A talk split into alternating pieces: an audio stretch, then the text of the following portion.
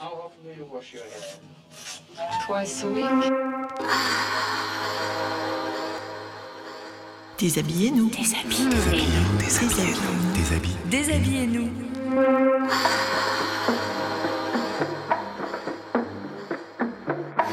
Déshabille et nous est le podcast qui vous invite dans le vestiaire de la mode. L'occasion de découvrir les vêtements en chair et en os, de comprendre leur origine et s'interroger sur leur avenir. Déshabillez-nous épisode 1, le trench. Comment il est devenu perméable à la mode. On l'a tous eu sur le dos, mais le connaît-on vraiment? À l'occasion de la sortie des collections automne-hiver 2019-2020, je suis allée à la rencontre de l'une de ses pièces phares, le trench. Rendez-vous à Londres, sous une pluie battante, comme il se doit, où il habite une charmante et très british maison. Monde vous connaît, le trench, mais j'ai l'impression que personne ne sait d'où vous venez vraiment.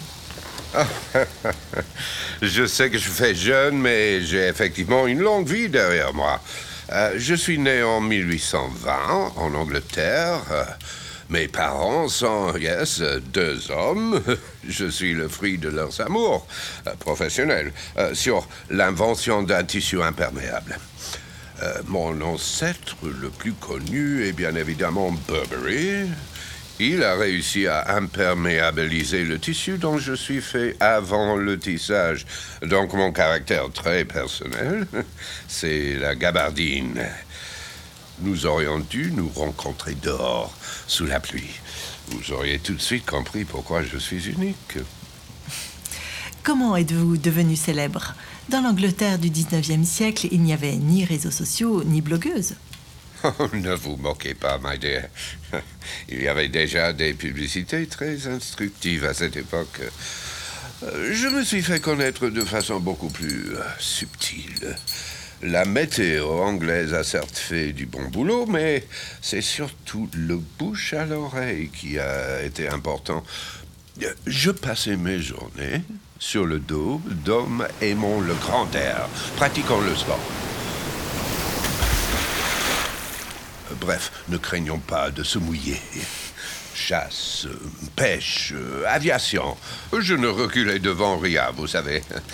Euh, J'en ai encore quelques accros et des photos, euh, si cela vous intéresse. Oh, celle du professeur Nansen en mission dans le cercle arctique est magnifique.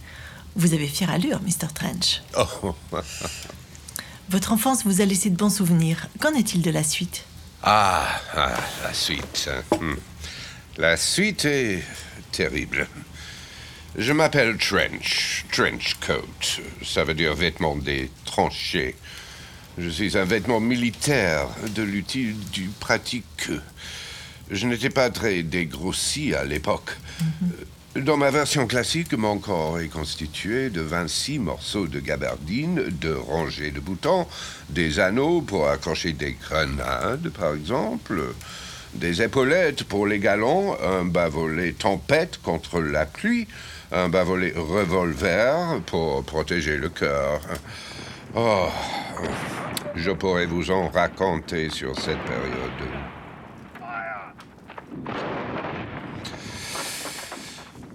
Dans les tranchées, on souffre du froid, on souffre de la pluie, de la faim et aussi de la soif.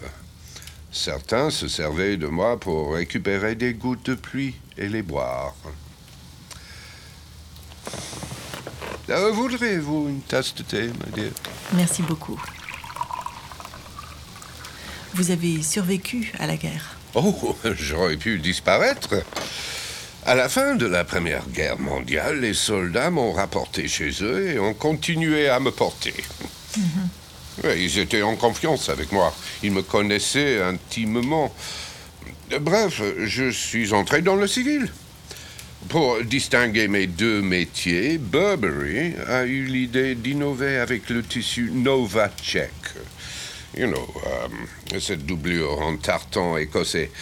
Euh, le motif est déposé, vous savez. Euh, regardez, je vous ai sorti un échantillon de euh, 1950. Oh, les couleurs sont incroyables. Eh, eh, eh. J'aurais bien aimé continuer dans cette voie. Habiller les gens, les protéger, vivre avec eux. Mais la vie est drôle. En fait, j'ai eu une double vie pendant des années. Racontez-nous, le trench. Eh bien, je suis retourné au front. Habiller et protéger les soldats, les officiers, euh, anglais, américains, russes, allemands. Euh, on m'a un peu raccourci. I mean, euh, on m'a enlevé un peu de longueur de tissu pour plus de praticité, mais je garde tout mon style, évidemment. Euh, même si le style en temps de guerre. Sir Winston Churchill m'adorait. Euh, Moi, un peu moins. Il empestait tellement le cigare. Euh, où en étais-je? Votre double vie. ah, ah, oui, oui, oui, oui. Euh, Figurez-vous que euh, j'ai changé de sexe. Enfin, façon de voir les choses. Moi qui n'avais jamais habillé que des hommes, euh, qui étaient conçus pour les hommes, j'ai fait la connaissance de Marlène Dietrich en euh, 1938 sur le film A Foreign Affair. Euh, Je deviens euh, féminin, ce qui était totalement impensable au moment de ma naissance. Les temps changent, comme on dit. Vous avez des anecdotes sur Marlène Dietrich? Oh, oh, oh, oui, oui, oui. Euh, mais je ne vous les raconterai pas. Noblesse oblige. Et sur Humphrey Bogart Oh, Humphrey. Humphrey a fait ma connaissance en 1942, Casablanca. Euh, je ne vous fais pas un dessin. Je ne suis peut-être pas devenu célèbre tout de suite, mais euh, icône, tellement plus chic. Le symbole de la virilité. Tous les hommes se sont mis à vouloir me porter. J'avais le statut du manteau d'homme, le vrai. J'ai été sur le dos des plus grands noms, des plus grands dos. Robert Redford, Alain Delon, et évidemment Peter Falk, Columbo, qui me malmenait pas mal, mais je n'en étais jamais froissé. Vous avez aussi le statut de manteau chic pour femmes.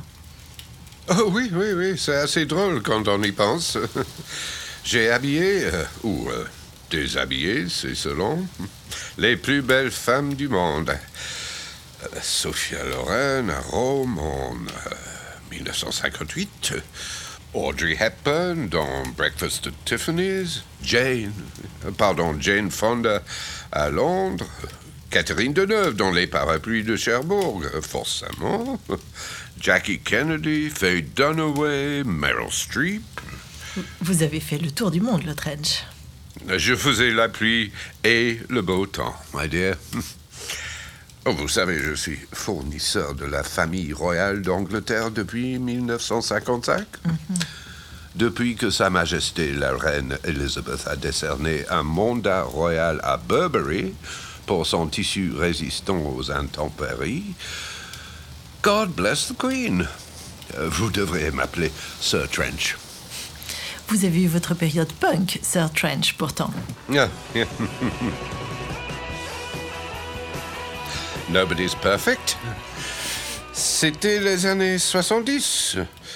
Dans ma version noire, voire vernie, j'ai eu un certain renom auprès des gothiques et autres hommes à crête.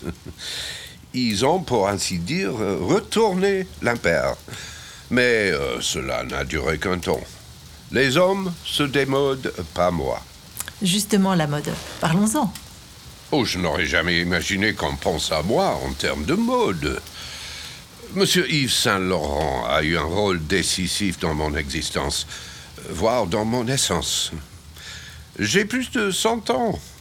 Et qui pense encore à moi en termes de vêtements de guerre hein? Personne. Heureusement. Il a fait de moi le symbole de l'esprit rive gauche. Je suis devenu éternel. Je ne vieillis pas. Regardez-moi. La mode oblige au changement, mais quand on est comme moi, un indémodable, elle vous fait évoluer. Dans le bon sens, j'espère. Mais depuis que j'ai franchi la Manche pour Paris, je n'ai plus la même vie. Alors, racontez-nous des histoires, please. On aime beaucoup cela à Paris. Oh, il y en a tellement.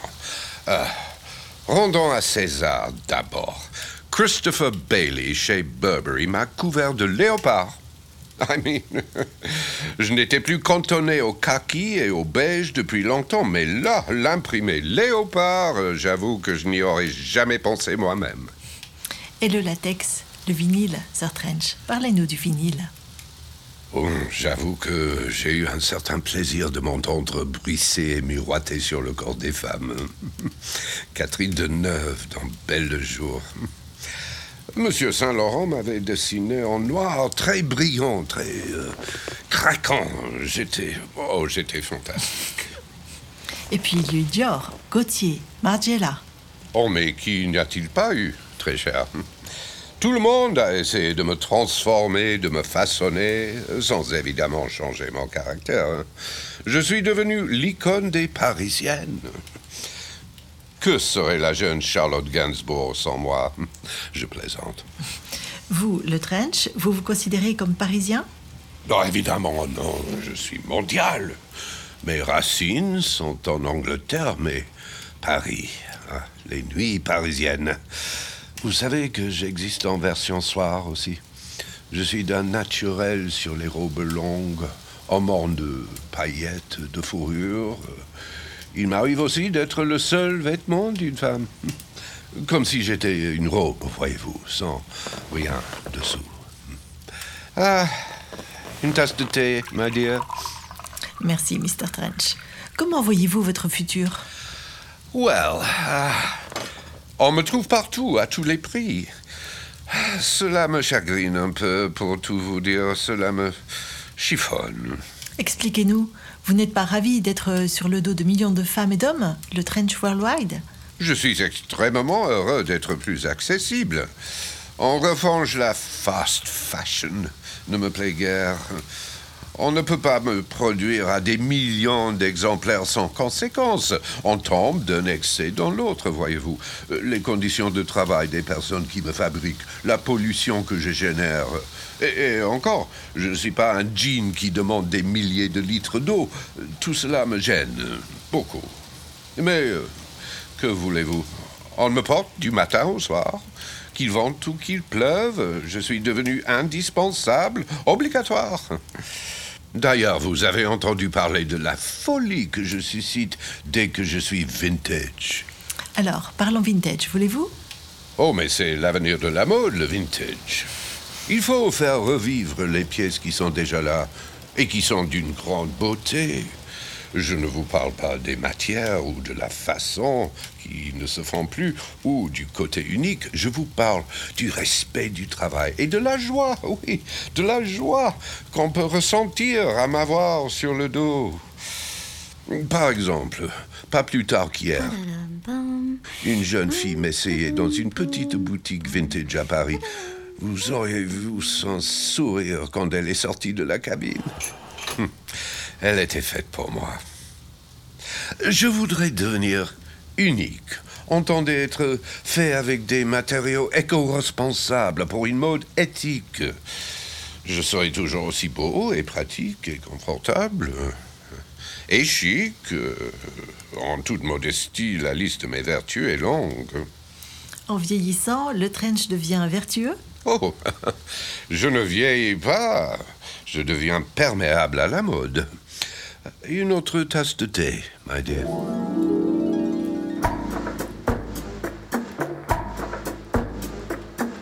Déshabillez-nous, c'est fini pour aujourd'hui. Merci pour votre écoute et à bientôt pour l'épisode 2, le soutien-gorge, comment les femmes s'en sont libérées. Déshabillez-nous a été cousu main par Hélène Altman et façonné par la maison de production. Déshabillez-nous. Déshabille. Déshabillez-nous, déshabillez-nous, déshabillez. Déshabillez-nous.